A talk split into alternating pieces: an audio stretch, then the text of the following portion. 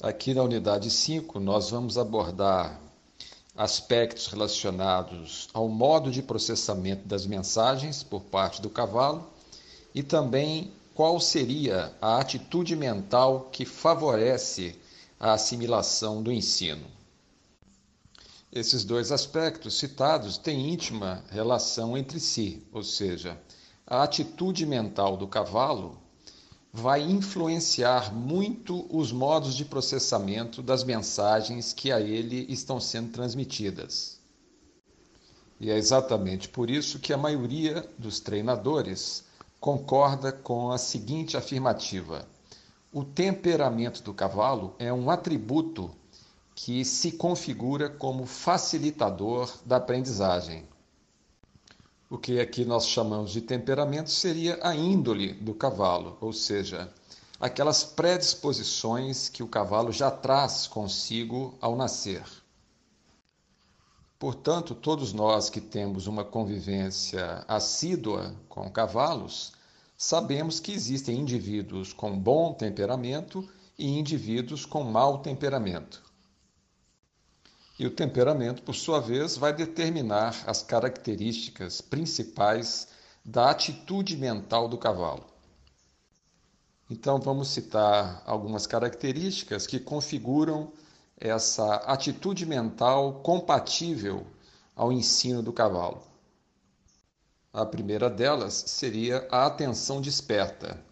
Cavalos atentos, em geral, também costumam manifestar mais interesse pelo ensino. A tranquilidade seria outra característica importantíssima. Cavalos agitados, nervosos, ansiosos têm dificuldade de dirigir o foco da atenção para aquilo que a eles está sendo oferecido.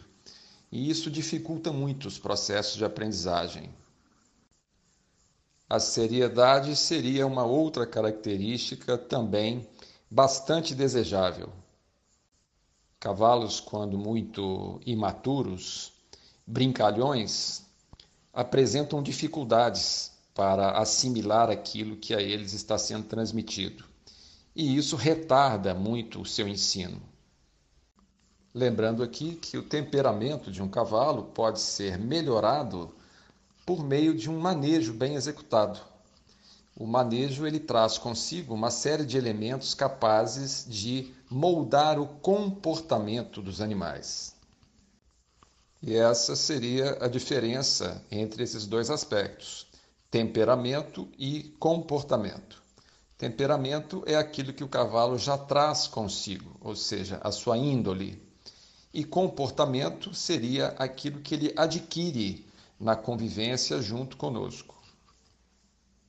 Inclusive, nós podemos dar o testemunho de que animais de temperamento ruim podem ser muito melhorados quando submetidos a um manejo criterioso. Vamos abordar agora uh, questões relacionadas ao processamento das mensagens. O que aqui nós chamamos de processamento da mensagem seria a sua decodificação ou seja, torná-la compreensível. Em geral, as mensagens que nós transmitimos aos cavalos são em forma de estímulos.